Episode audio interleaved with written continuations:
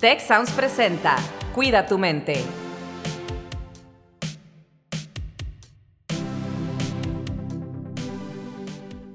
Hola, ¿qué tal? Bienvenidos a un episodio más de Cuida tu mente. El día de hoy los saludamos Rosalinda Ballesteros y como siempre me acompaña Carlos Ordóñez. Carlos, ¿cómo estás? Hola Rose, pues muy bien, muy contento de estar aquí. Ya hemos tenido un par de semanas en las que o estás tú o estoy yo, nos hemos acompañado como siempre, pero ahora aquí estamos de vuelta en un episodio más y ahora vamos a platicar de si deberíamos darnos tiempo para nosotros, nosotras mismas. Y para ello tenemos un invitado, una persona que me da mucho gusto que tengamos aquí, a quien yo le tengo una gran estima, un gran cariño. Fue profesor mío y me da mucho, mucho gusto. Me dio la clase de psicología hace algunas décadas ya y tenemos aquí el gran honor de coincidir con mi estimado José Luis Montes. José Luis, ¿cómo estás? Hola Carlos, eh, hola Rose, pues muchas gracias, pues un honor, la verdad, que me hayan invitado aquí. Este, no, no digamos décadas, digamos unos pocos años, porque si no van a, van, a empezar a sacar cuenta. Pero sí, no, es un honor y, la verdad muchas gracias por la invitación. Eh, cuando la recibí, gustoso, dije que sí, porque sé que eh, pues estar con ustedes en este tema será, creo yo, espero, muy, muy interesante para la gente que nos escucha.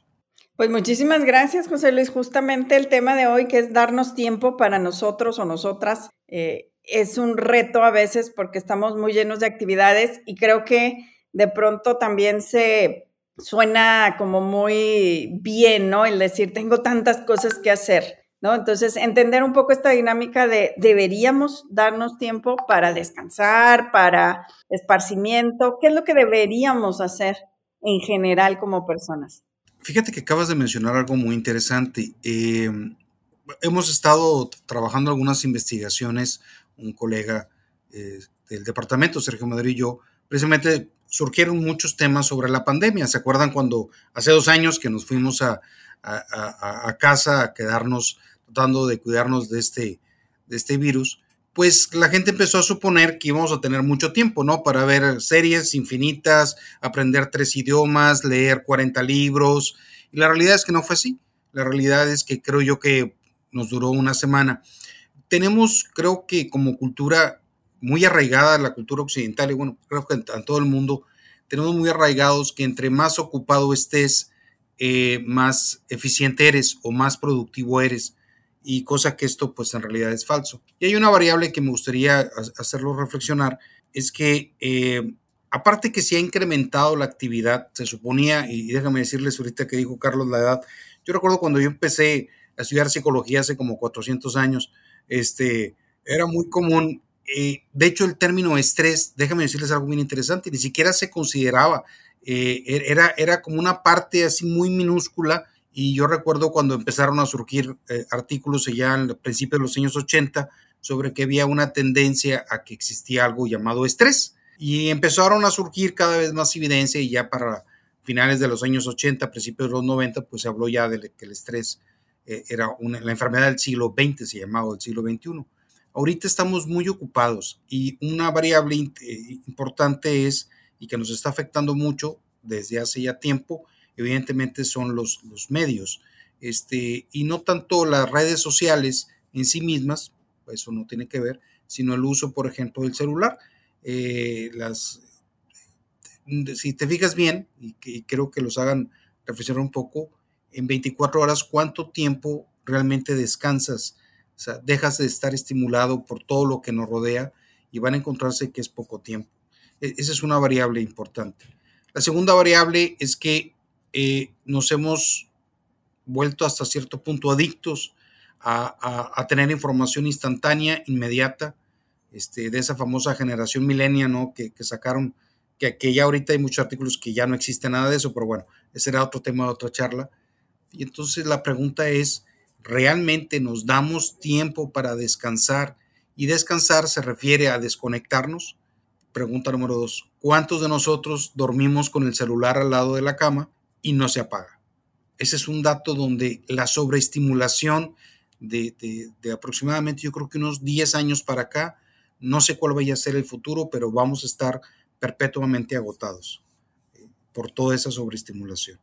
Fíjate que me hace reflexionar, José Luis, en eso que comentas del celular y todo, y, la pregunta, ¿no? De nuestro episodio, el título, ¿debería tener tiempo para mí? Pues debería de tener, pero se lo estoy regalando a los medios, como decías tú. Puede ser un medio electrónico, como, como el celular, a través de las redes, puede ser distintas cosas, pero, oye, ¿debería de tener tiempo para mí? Creo que la respuesta, a mí me gusta tener tiempo para mí, este, pero de repente se vuelve un reto. Y con la vida, no dependiendo de las ocupaciones que uno tiene, el trabajo, si trabajas como Rose, que trabaja tiempo completo, es mamá tiempo completo y tiene como un día de 48 horas para que le alcancen las cosas, porque si no, no sé cómo le hace, este, pues uno está trabajando y luego yo, por ejemplo, corro también, veo a los niños, saludo un poquito, eh, cenamos, se van a dormir y a lo mejor entre que los ponen a dormir y yo estoy todavía no estorbando, porque a veces ayudo más no estorbando, eh, tengo un poquitito de tiempo para mí. ¿Y en qué lo uso? No, pues a lo mejor en leer, a lo mejor en ver noticias, a lo mejor en, en descansar, en diferentes cosas, ¿no? Pero creo que se vuelve un reto muy grande esto de tener tiempo para nosotros mismos, ¿no? Para nosotros como personas, porque lo tenemos muy repartido con todos los compromisos que, tenemos con los diferentes roles que jugamos en esta vida. Entonces, ¿cómo podríamos hacerle para ir haciéndonos huequitos despacio para tener tiempo para nosotros? ¿Y eh, qué relación tiene esto con tener pues bienestar, no? Sí. Mira, eh, eh, déjame, yo, yo creo que voy, voy a hacer ahora sí, este, como le decía en mi clase, el inquisidor. ¿Tenemos tiempo? Sí tenemos tiempo la realidad es que sí tenemos tiempo. El problema es que no lo aprovechamos porque entran cosas como, ahorita mencionaste algo, y todo nos pasa, ¿no? Este, trabajamos, como decía un antiguo profesor mío, ahora sí ya muy viejo, que decía, yo trabajo 24 horas al día y parte de la noche. Entonces decíamos, ¿y cómo le hace, profe? Me levanto una hora más temprano, o sea, era una cosa así kafkiana, ¿no? Pero fíjate bien, ahorita dijiste, yo tengo tiempo para descansar, a suponer ya los niños, adolescentes, etcétera. Lo que tú estabas haciendo durante el trabajo, descansa. Te pones a ver la televisión, vamos a suponer. Eh, porque quieres ver algún juego, porque quieres ver alguna serie, no sé. ¿Qué es lo que sucede? Si yo tengo el celular a la mano y trabajo, la probabilidad de que ocupe y cheque el correo electrónico es muy alta. En ese momento rompiste tu descanso. Colegas, compañeros y compañeras que nos están escuchando, ¿Cuántas veces, bueno, tenemos dos años, yo tengo dos años de al cine, pero a mí me sorprendía y yo les preguntaba a los alumnos en clase, a ver, ¿cuántos de ustedes en el cine ven el celular?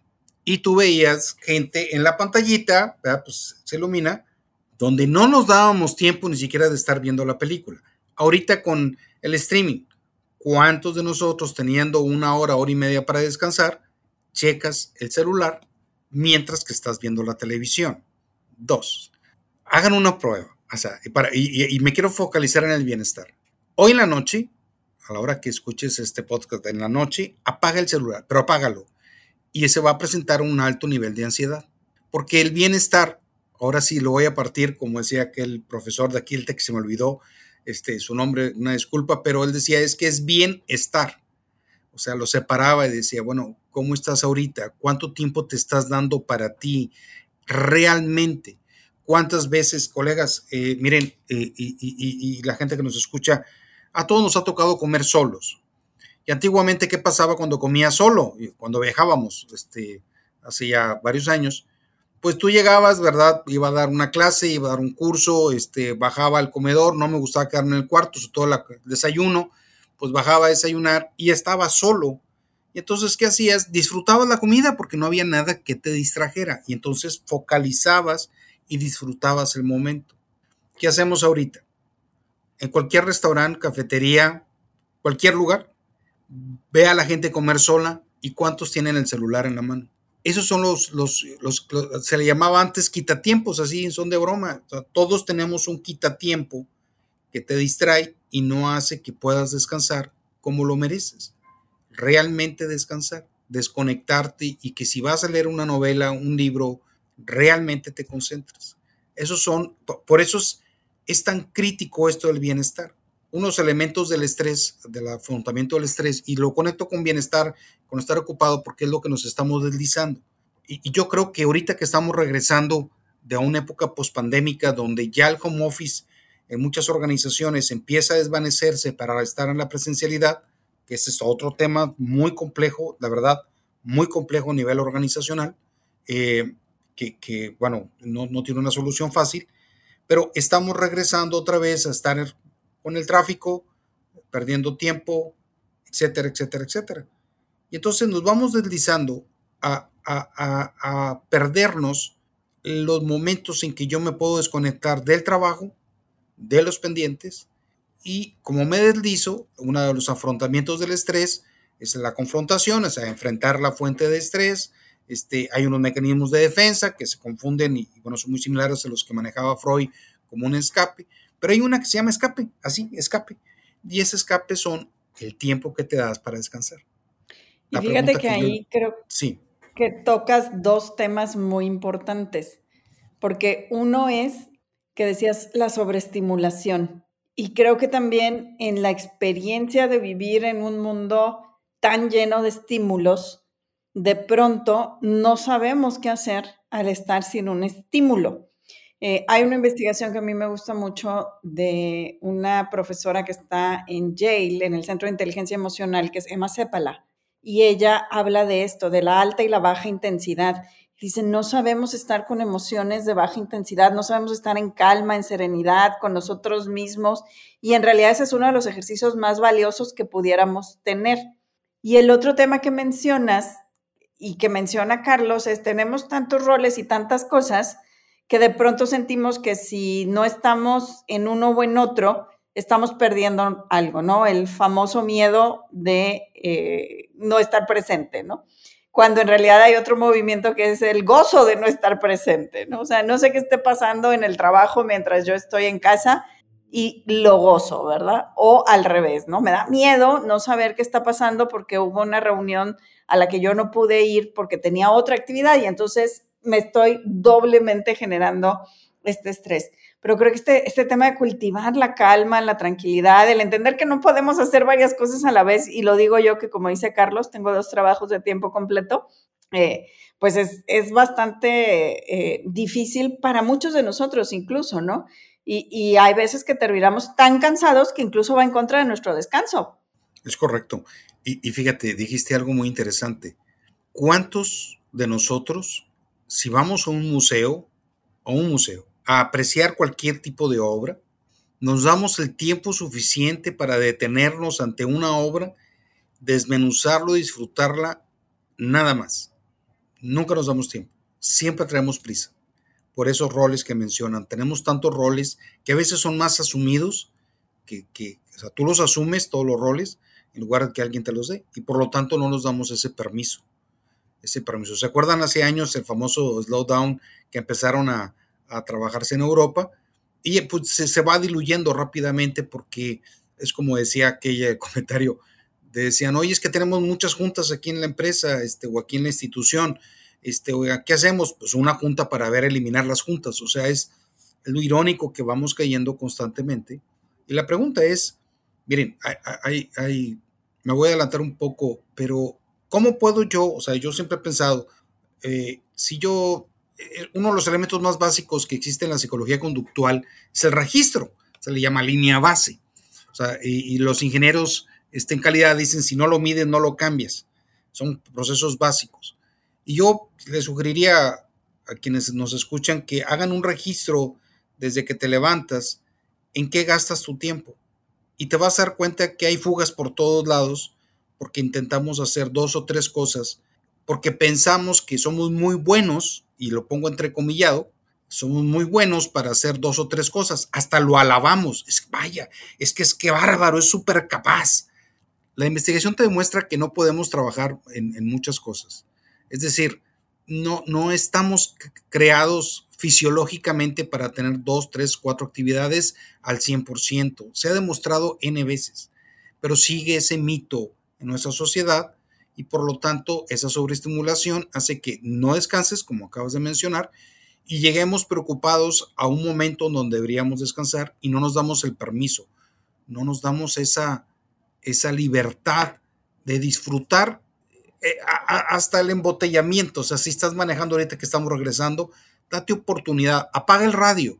Este, claro, no apagues este podcast, pero apaga el radio y ni, ni tech sound porque si no me regañan, no te creas. Pero fíjate cómo a veces siempre estás angustiado, acelerado y nunca aceptamos esa dinámica que tenemos porque nosotros mismos creamos esa dinámica.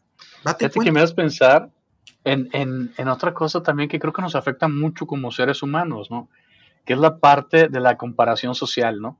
Eh, como hace rato mencionaban también, este, oye, pues como, como la cultura es así, la cultura parece glorificar tanto el burnout y glorificar tanto el estar siempre ocupados, pues como que, oye, si Rose está siempre ocupada, pues yo me veo mal si yo no estoy siempre ocupado por esa comparación social, ¿no? Y eso se va propagando y lo que pasa y lo que termina pasando más bien es que tenemos una sociedad en burnout, como que burnout extremo casi diría yo, ¿no? Entonces, esta comparación social y el, el ver bien el que siempre estés ocupado, este, pues debería de cambiar. Y, me acuerdo mucho eh, cuando estaba pues trabajando en Vancouver, allá en otra universidad también en Canadá, que era, era una cultura un poco diferente a la que se vive en muchas otras organizaciones en el mundo, ¿no? Porque si tú te quedabas mucho tiempo, por ejemplo, en el trabajo, oye, te veías mal porque no le estás dedicando tiempo a tu familia. Entonces, oye, si tú eres un líder que trae esa, ese desbalance tremendo entre lo que es vida y trabajo, eh, no te veías bien. Entonces la cultura era un poco distinta, ¿no? Era que, oye, este, si yo cito a Rose, imagínate que Rose trabaja conmigo, es de mi equipo, y le digo, Rose, este, vamos a tener una junta a las 4 de la tarde, tal día, ¿no? Ella me puede decir con toda libertad, oye, este, perdóname, pero a esa hora tengo una junta en la escuela de mi hijo, de mi hija, y no voy a poder estar. Y no es para nada mal visto, y sobre todo si no le avisé con tres semanas de anticipación, ¿no? Aquí estamos mucho en la cultura de, de pues así, del de repente, del que se me ocurrió ahorita y vamos, ya, este, dejas todo y, te juntas, ¿no? Pues hay una tendencia también en la que pues ya se, se está promoviendo, yo no diría todavía eh, que hemos llegado al grado de glorificar eso, pero creo que se respeta más esa frontera, ese límite entre lo que es la vida profesional y la vida personal. Y se admira y se respeta más incluso a, a una persona que es capaz de llevar ese equilibrio, ¿no? Eh, entonces, esto es una tendencia nueva que yo creo que vale la pena ir considerando e ir adaptando por estos rumbos, José Luis. ¿Cómo lo ves? Fíjate que les voy a hacer una pregunta. No les voy a pedir que aplaudan porque si no va a parecer este terminación de una obra de teatro, pero levanten la mano todos los que, más levanta la mano el que me está escuchando y que diga, yo he mandado WhatsApp o he recibido WhatsApp de trabajo en fin de semana o fuera de hora de trabajo. Y creo que todos lo vamos a hacer. O sea, es, es, es, para que no se me olvide. Déjame mandarte un mensajito. Ah, es que acabo de llegar. Este, bueno, déjame checarlo. Y hasta contestamos. Digo, y si no eres una línea de producción crítica o hospital de emergencia, urgencias, no hay por qué contestarlo. Pero es eso que comentas. O sea, nos hemos ido deslizando poco a poco, poco, poco, poco, poco, y eh, estamos abrumándonos y nos estamos volviendo más ineficientes. Y bueno, y creo que acabas de mencionar también algo muy importante porque luego pensamos que por estar haciendo muchas cosas a la vez somos más productivos, pero en realidad es al revés, cometemos más errores, no leemos bien, mandamos información confusa y entonces además generamos un retrabajo de pronto, ¿no? En, el trabajo o en la vida personal, porque también eh, cuando estamos en un espacio donde estamos de trabajo de traslado, de pronto decimos, no me puedo ir sin hacer esto, ¿no? O sin mandar esta información o sin dar esta eh, indicación, instrucción o mandar, aunque sea un meme a, los amigos, ¿no?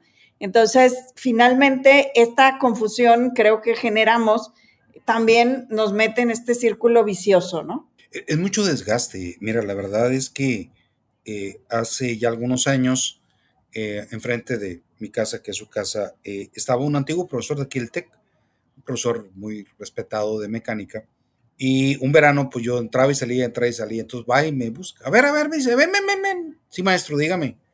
Este, para hacer una idea, fue maestro, quienes lo conocen de Rafa Cárdenas, que se jubiló hace como 15 años. Imagínense la edad que tenía el ingeniero.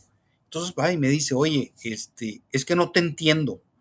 ¿Por, qué, ingeniero? ¿Qué pasa? ¿Dónde estás trabajando? Pues estoy trabajando en el TEC. No, me dice, no, Don, es que tú, a ver, estamos en verano, sales y entras, sales y entras. Decía, no, es que hay muchas cosas que hacer, haces el trabajo normal. Lo que pasa es que antes, pues el verano era, no hacía nada. O sea, el verano era dar una clase muy de vez en cuando, y nosotros, pues sigue trabajando. Y él me decía, me dice, ah, es que este mundo se ha ido, eh, eh, nos va exigiendo más. Y él decía, pues simplemente decía, este, a ver, yo quizá cuántos hijos tuvo, tú como seis o siete. Dice, oye, ustedes tienen que comprar computadoras para cada niño. Este, ustedes tienen que comprar celular. O sea, siempre estamos trabajando, persiguiendo, como harían antiguos amigos, la chuleta. Y, si te fijas bien, ni siquiera es lo que tú quieres. Eres vegetariano y andas persiguiendo la chuleta por todos lados. Y eso es lo que nos hace la presión social, la presión en el trabajo, el, siempre estar compitiendo, como comentábamos hace rato, en nuestra misma cultura nos va, nos va exigiendo que no te des oportunidad de descansar. Incluso vemos mal, como decías hace rato, Carlos, que alguien se siente a descansar un momento es mal visto. Algunas personas que sean más o menos, que hayan crecido eh, laboralmente en los ochentas, este, y, a partir de ahí, una empresa aquí de, Monterrey de clase mundial, eh, yo recuerdo que entrevistamos a algunas personas y decían que en su época eh, era muy mal visto que tú salieras de la oficina eh, a la luz del día. Entonces la gente se quedaba haciendo cosas para salir en la noche para que vieran que trabajaban mucho.